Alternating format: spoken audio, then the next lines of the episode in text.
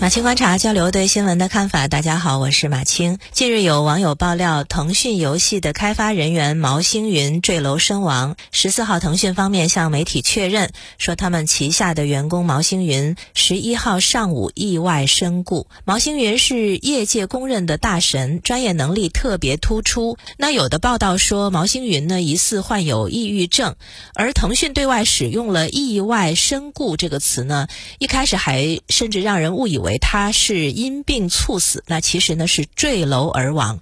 至于是意外坠楼还是自杀身亡，还需要进一步明确。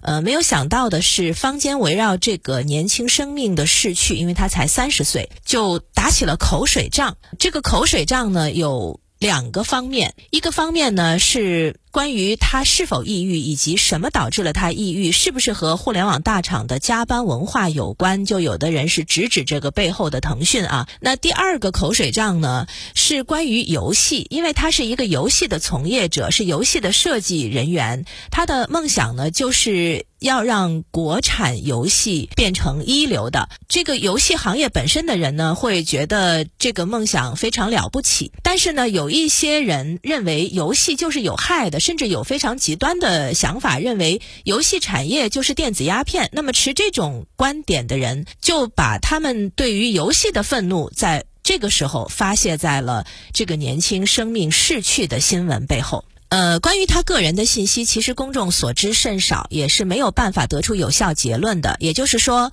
他遭遇了怎样的压力？这种压力来自什么？旁观者就是磨破嘴皮子吵破天都不可能说得清楚。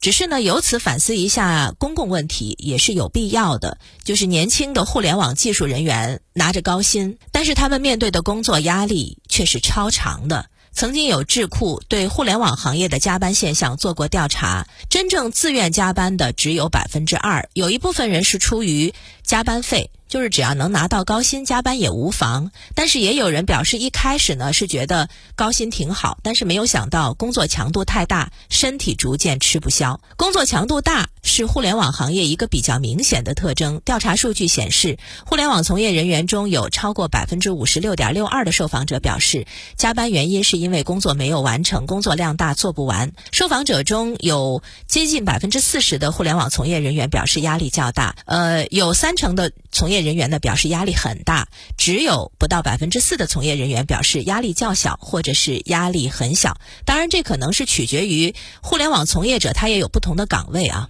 长期关注互联网行业劳动关系的专业人士说，其实长时间处于高强度加班是会提高发生猝死的风险概率的。丁香医生在今年发布过一个二零二零国民健康洞察报告，这个数据就显示有超过一半的受访者担心自己猝死，其中还有百分之六的受访者呢表示经常担心或者每天担心，而那些工作时间比较长的人，他们对。自己有可能会猝死的忧虑是比较多的，这个就包括工作强度比较大、久坐不动、伏案较多的设计师、程序员等等。那身处职场，如果是没有出现身体的状况，大家都会觉得啊，我为了拿到更高的报酬，我是觉得没有什么问题的。但是，一旦出现了，身体状况、身心伤害或者猝死的风险，大家又会觉得加班制度是不合理的。这其实就是为什么啊？为什么每当有一个热点事件爆出来之后，大家才会拼命的去讨论，但是热点事件一过，大家又该干嘛干嘛去了。那第二个争论的事情呢，是一部分人对他的态度，就是网上真的是出现了一些幸灾乐祸的声音，让我特别不理解啊。惋惜也好，哀痛也好，甚至你觉得这个事情跟你没有关系，你不去关注也好，这个都正常。但是幸灾乐祸，我觉得不正常。有网友就说啊，说因为游戏害人不浅，所以呢，他们得出的结论说，很多年轻人是被这个人毁了，所以说他以死谢罪是一种解脱。那还有人说，这个他死了，十几亿群众都很开心，唯独商家几个人不开心啊？我也不知道他是怎么有脸能代表十几亿群众发这种言的。对于这样的发言者啊，我只能说，对于这样的发言者，做个善良人可能真的很难吧。把对游戏的反感发泄到一个从业者的身上，而且是一个刚刚逝去的从业者，这个已经不是个理性逻辑的问题了。我觉得这已经是性善和性恶的哲学问题了，是是人的本质问题了。游戏行业如果真的万害而无一利，那你直接关停好了。你为什么要把愤怒指向一个从业者呢？那我觉得只能说这叫柿子捡软的捏。更何况，游戏行业真的是万恶的吗？当然不是啊！除了有娱乐价值之外，它还有很多的价值。游戏开发人员对程序进行优化，在这个里面，它。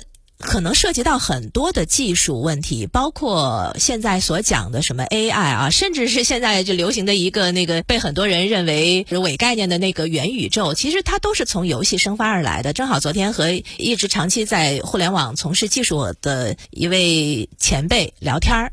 他就讲到了说，对于一些前前瞻性的技术，可以用什么样的去判断？他就讲到了游戏行业。他说，你去看一下这个游戏行业，你就会发现，往往游戏行业是一些前端技术它是否能够应用和开发的评判的指标。那说到毛星云，我还看到网上有一个网友就讲到他的贡献。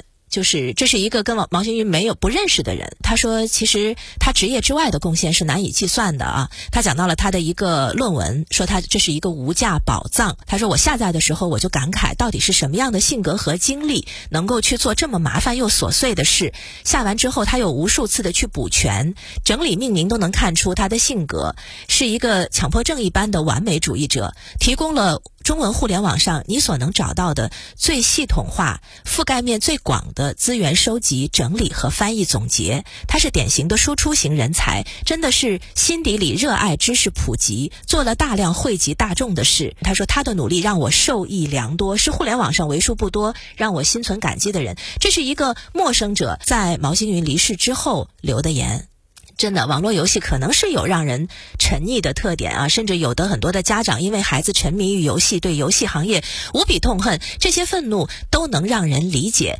但是呢，以他人之酒杯浇心中之快垒是正常的，可以他人之鲜血浇心中之快垒，那只能让人齿冷。